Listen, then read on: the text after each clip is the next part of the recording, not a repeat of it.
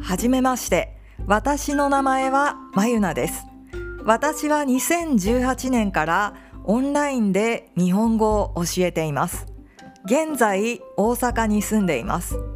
私の詳しい自己紹介はエピソード1とリンクをチェックしてみてください。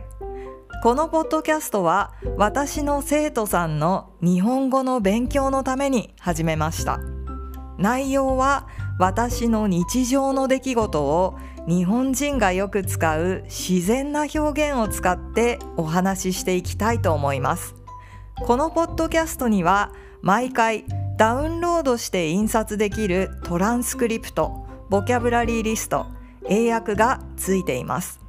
皆さんの日本語の勉強のお役に立てると嬉しいです。毎週更新予定です。それでは一緒に日本語の勉強頑張りましょう。